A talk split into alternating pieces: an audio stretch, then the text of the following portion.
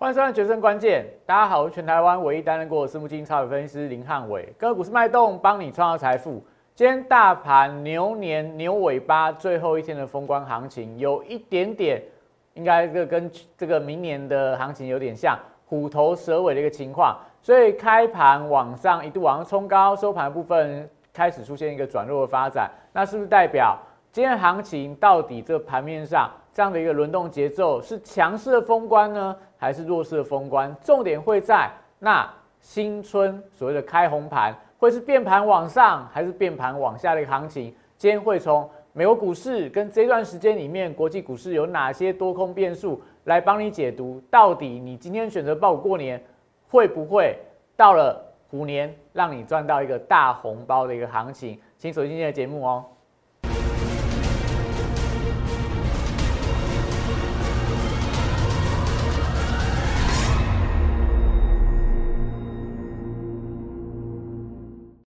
欢迎收看《决胜关键》。今天的行情，但走势上来看的话，有一点点开高、开低走高又收低，那跟最近美股的走势相当的接近。所以今天不管你选择爆股过年，或说你要把股票卖掉报现金过年，我要跟大家讲的是说，这一段时间里面重要的是美股在接下来会不会出现报复性的反弹。今天跟你讲。美股我认为跌势即将要接近了，所以接下来十个交易日里面，美股只要反弹超过五天以上，那代表我们接下来农历春节回来，台股开红盘的几率相当的高。所以今天会跟大家讲，那到底这段时间里面，这十个国际股市的交易日里面，你要做什么样的准备，要看什么样的指标，利多跟利空的因素，我们今天都帮大家一一列出来，一一帮大家解读，到底这段时间里面。你可以安心的过年，还是说你在过年这段时间里面要开开始稍微紧张？但我觉得啦，不用那么的恐慌啦。你把这样的看盘啊，国际股市的解读，你交给专业的汉老师来帮你看就好了。所以记得看我影片，一定要待会跟大家讲的 Line 等等要帮我加进去。那另外，最近整个全球股市、台股、个股、族群都是面临到股灾等级的下杀嘛，像。美国部分，像台国部分，很多都跌两成以上嘛，所以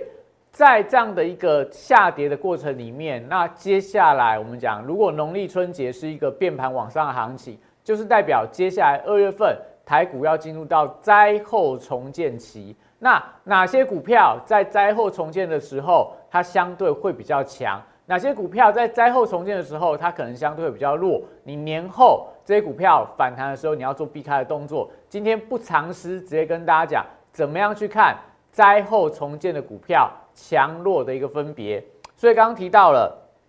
你看我影片的时候，特别是这个春节封关这段时间，长达十一天的一个呃假期嘛，那当中也经历过非常多天美国的一个重要的。呃，关键的一些交易日，像今天晚上的美国的联总会利率决策会议，就相当的一个关键。所以，如果你过年这段时间不想要烦心国际股市的变化的话，欢迎你加入我的 Line，加入我的 Telegram。这段时间里面，只要有一些最新的指标、最新的数据、最新的看法，我们都会在 Telegram、在 Line 上面第一时间跟你做分享。所以，赶快记得加入我的 Line 跟加入我的 Telegram。另外，影片记得帮我订阅、按赞、分享跟开启小铃铛。好，所以我们这边直接跟大家讲，那接下来这几个交易里面，你要看到哪些多空的一个变数嘛？那利多因素今天晚上联准会的利率决策会议就变得非常的关键嘛。因为今天晚上我觉得啦，你可以翻到最近在国际股市的部分震荡幅度那么大，美股都已经快要步入到空头的一个走势了。那不止美国股市，那全球又有所谓的一个疫情导致，像 I F 昨天下调了。美国今年全年的经济成长预期，很多家的世界级的大的呃经济研究机构都说，如果各国的央行今年升息的速度过快的话，它会让全球走入到衰退的一个境界。所以在这么多的呃不在在外围所谓的利空因素的环视底下，那联准会今天还是要一意孤行，今天还是要跟你讲说，我们就是升息升定了。那我们也会像这个华尔街这些所谓投行所说的，就是说，哎，我们今年要升息七次，升息八次，每一次开会都跟你升息，那下半年我们直接就要做缩表的动作，你想想看，这样几率有多高？你想想看，现在美股就差那个叫做什么？最后一根稻草啦，就是已经快要跌下去破线，要整个全面翻空了。那这时候联准会鲍尔主席要来担任让全球股市崩盘、让美股泡沫破灭的最后的罪人，还是说他在这个时候最少让这个市场的恐慌情绪稍微降温嘛？那你想想看，如果是第一种可能性。联准会今天晚上就直接跟你鹰派，就说我们一月就升息，三月份再升息，每一次开会我每次都跟你升息，那美股就崩盘，台股就崩盘，全球股市就跟着往下崩盘。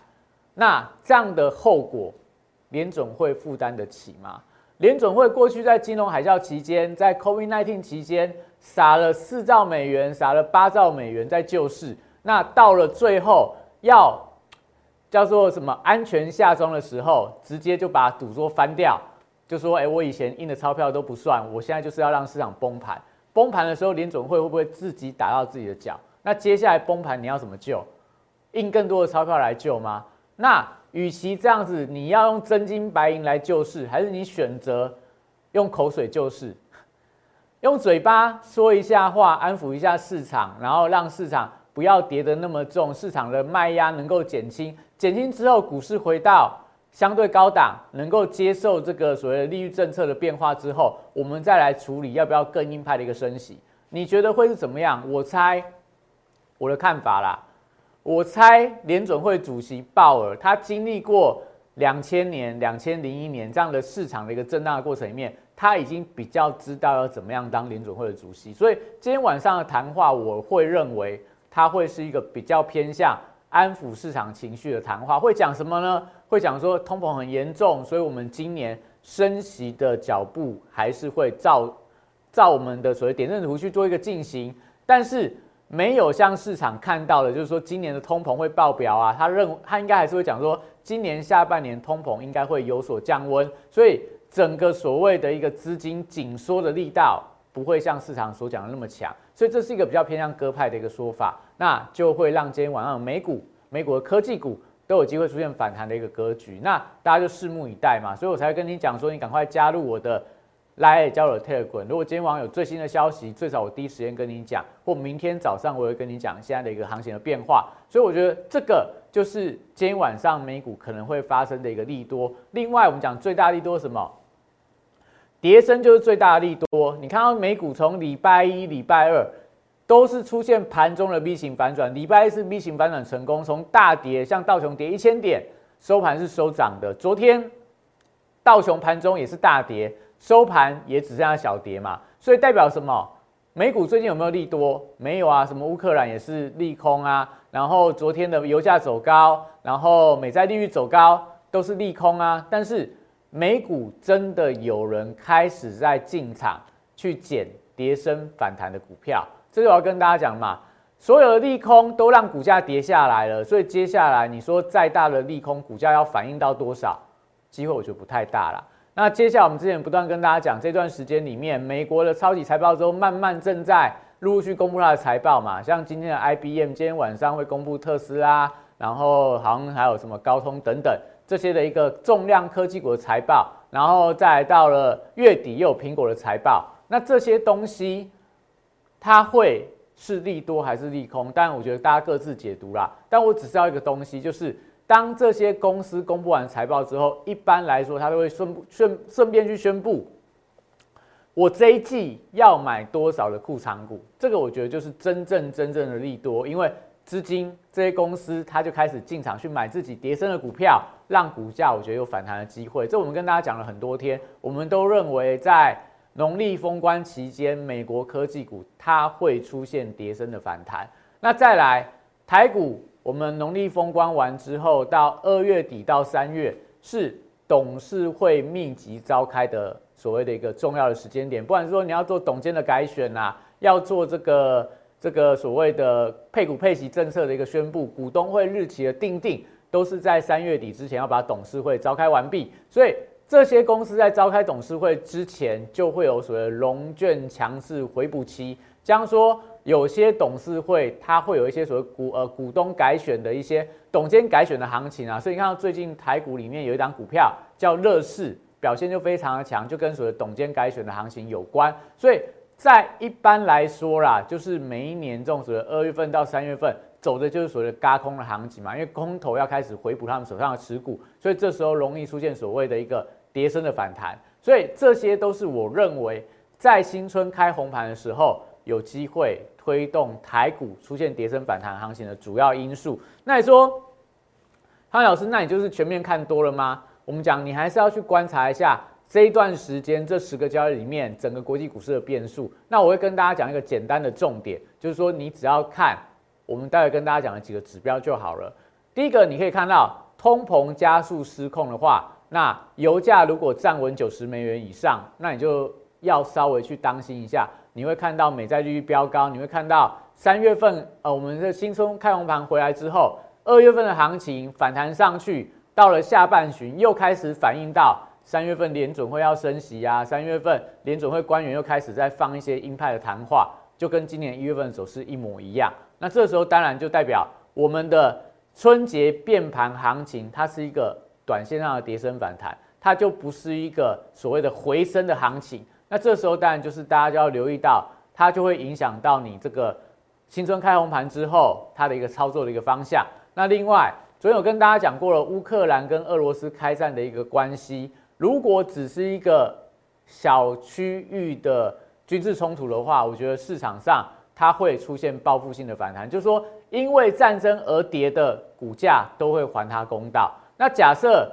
这段时间里面是开始这个俄罗斯跟乌克兰打起来之后，北约开始派兵，美国开始派兵，那让整个区域冲突开始扩散的话，那但这个情况就非常的严重。但以目前我觉得这个几率非常非常的低啦，不管是俄罗斯，不管是欧盟，不管是美国，甚至说乌克兰，其实都不愿意真的出现开战的一个情况。目前大家就是互相在放话的一个阶段。那这样情况也代表说。市场会有一点点过度反应战争的利空，再来就是今天，当然，呃，礼拜礼拜二啊，台湾的这个所谓的本土的新增确诊人数明显都降到二十例以下。那当然，今天在盘中还是传出来说，不管在桃园啊、台北啊、双北啊，都有一些所谓的一个新增的呃确诊病例出来，所以。在农历封关这段时间，将说大家在南来北往的过程，不管你是出去旅游、出访去探亲，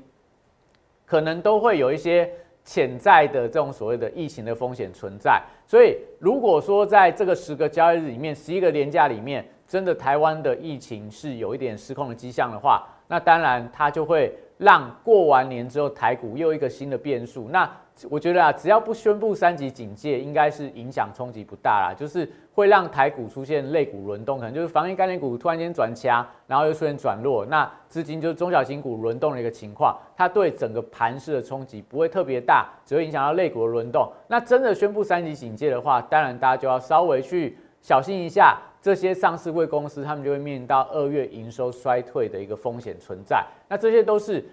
农历封关完之后，这段时间你要注意到的一些变数。刚跟大家讲三个重点嘛，三个关键指标。第一个，你看国际的油价变化，油价冲高，那可能这段时间里面，大概回来封关行情，你的操作你就要做对类股，你才赚得到钱。第二个，如果美元指数也冲高的话，那外资在一月份的大卖台股，然后期货空单的大增，可能到二月份行情里面。它还是有这样的一个风险存在。那第三个空方指标就看到美债利率的变化，美债利率如果一旦又再冲高的话，代表哎三月份的升息的几率又更高了。那这时候当然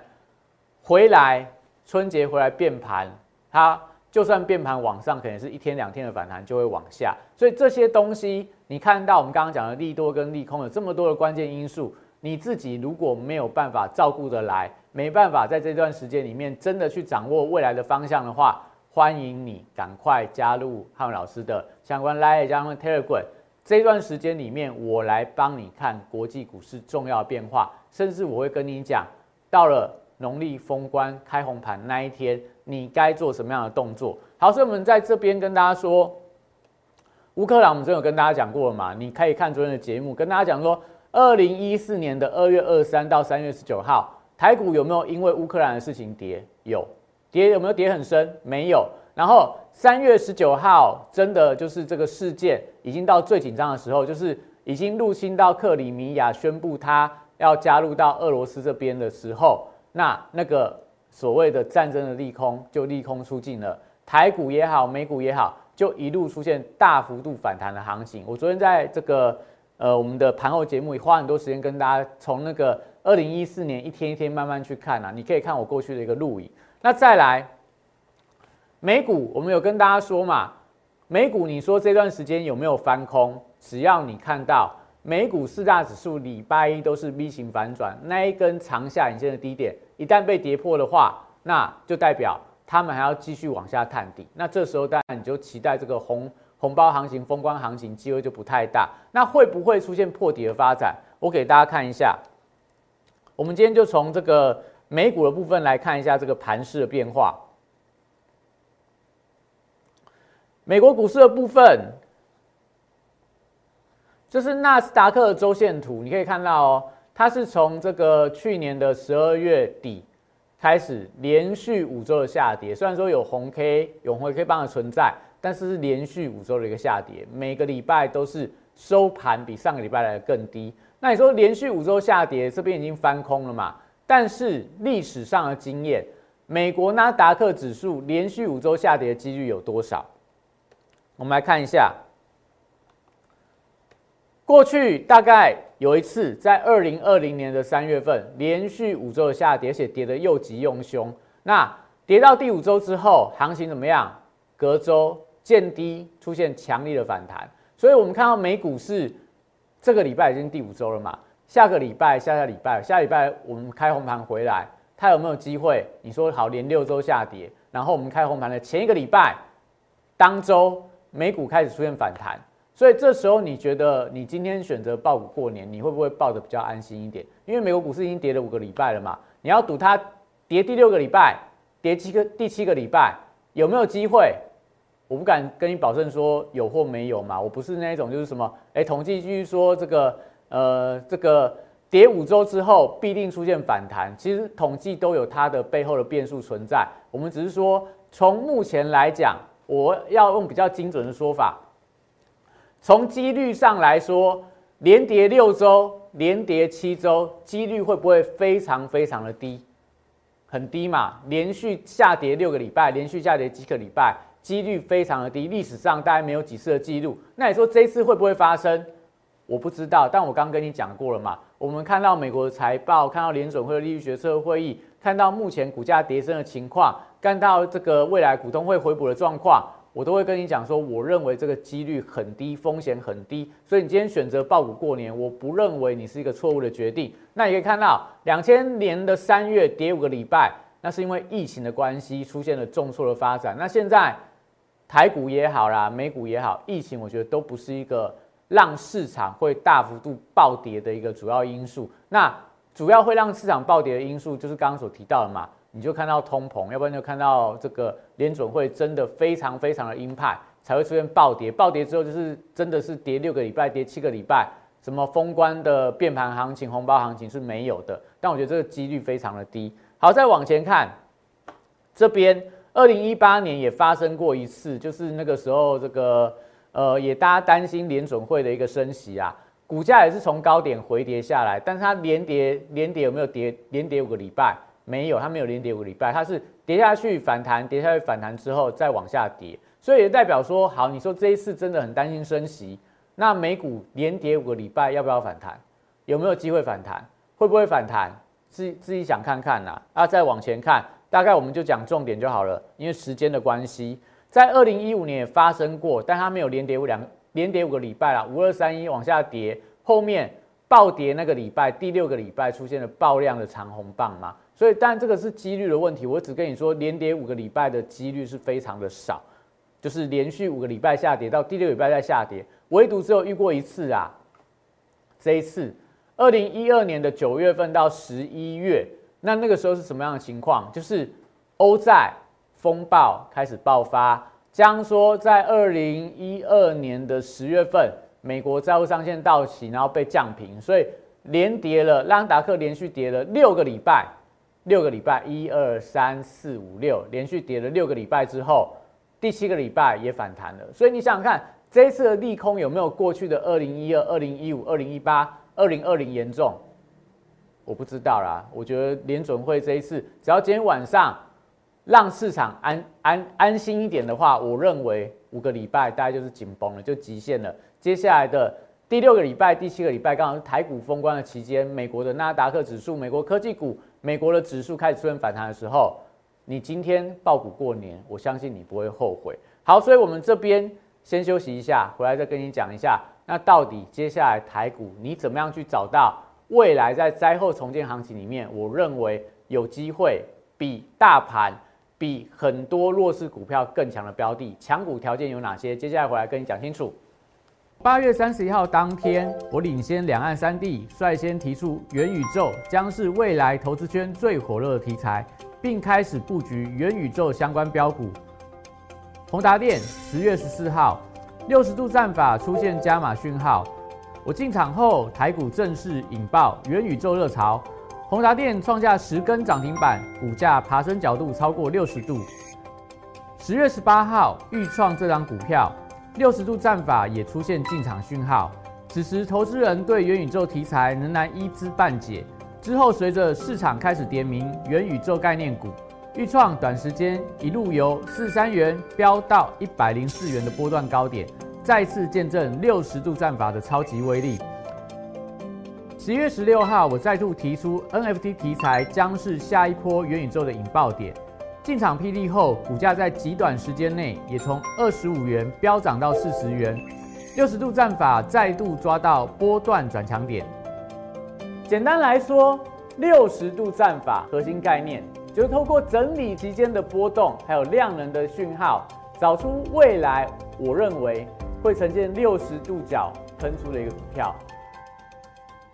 抓住未来新题材概念股，配合六十度战法，以利滚利，达成财富自由。加入我行列，体验快速人生，财富升级。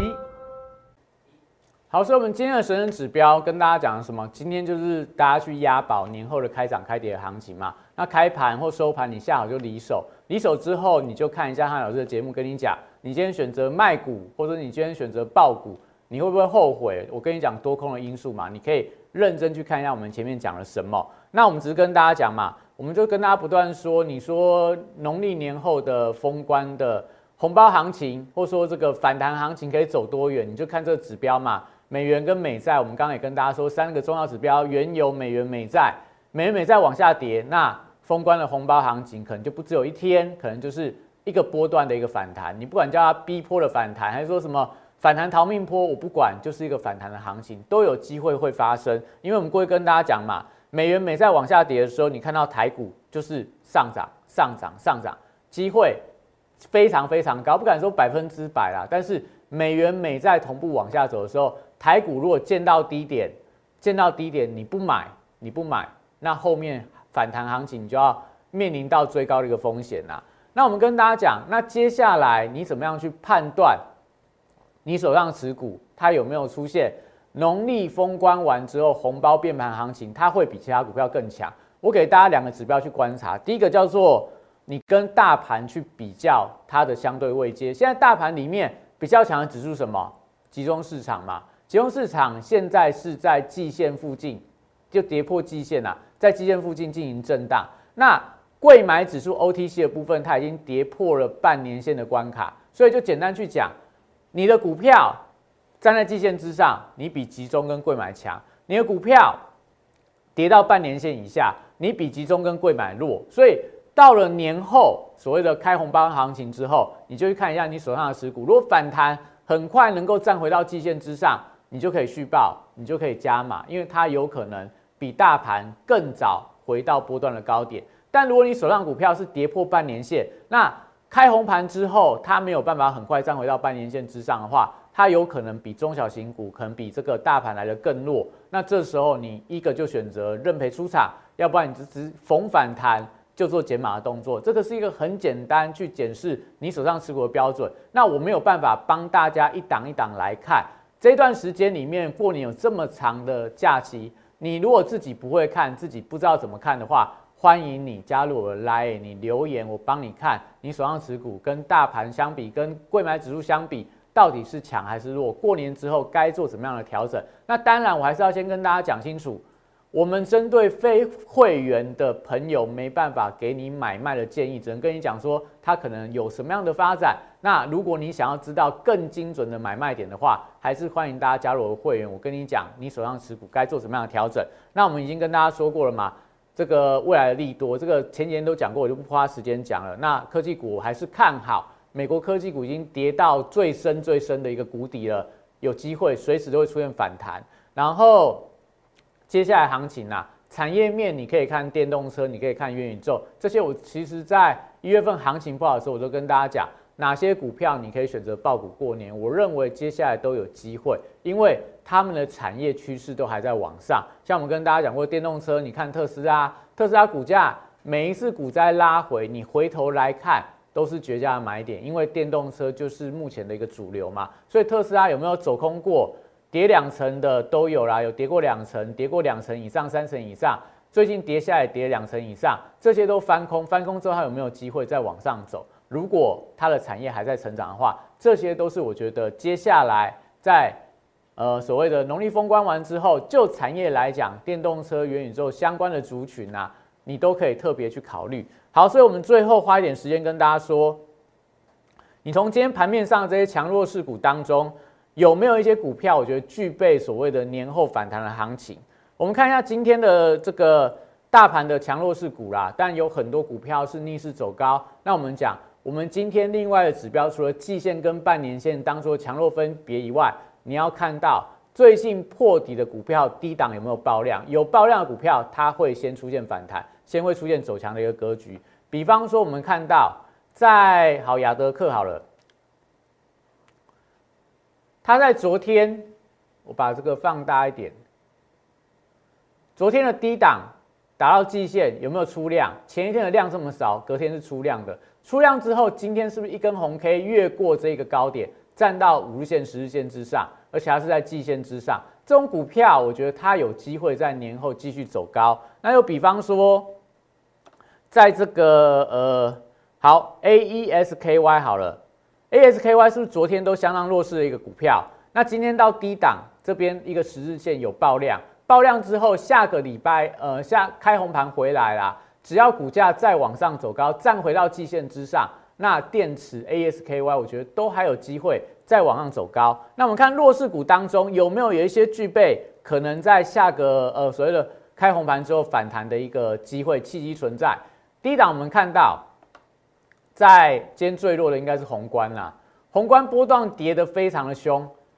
宏观波段你从三百九十二块跌到今天两百五十四块，它从一月份是每天就不断往下破底，但到低档今天的跌停板是出大量的，跌停板是出大量的，所以大量出来之后，如果开红盘反弹的话，最少它会有一一波所谓的跌升反弹行情，因为刚刚看到了那个所谓的像什么亚德克低档爆大量创低之后，隔天只要开高，它就。确立转强，所以宏观我觉得，如果你手上有的人，你就看一下红盘的行情，如果还是往下破的话，那就会变得比较弱一点啦。那再来今天的联电好了，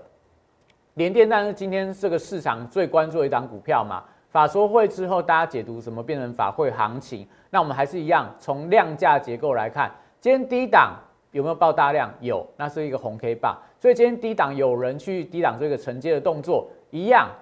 开红盘回来，如果这个低点没有被跌破的话，最少短线会在这边进行打底的阶段。所以今天教了大家，你怎么样去看你手上持股到底在接下来的行情里面，所谓的开红盘，你不管叫它逃命坡，叫它反弹行情，哪些股票它有机会率先反弹，哪些股票它可能相对会比较弱，还会盘跌。如果你真的不会看的人，如果你真的不会看的人。这一段时间里面，欢迎你啦！就是你打零八零六六八零八五打进来，我们都有专人。你就说我想要请汉老师帮我看一下我手上的持股，我们都有专人来帮你记录，来帮你找时间安排你的持股的见解。又或者说你直接加入了 Line，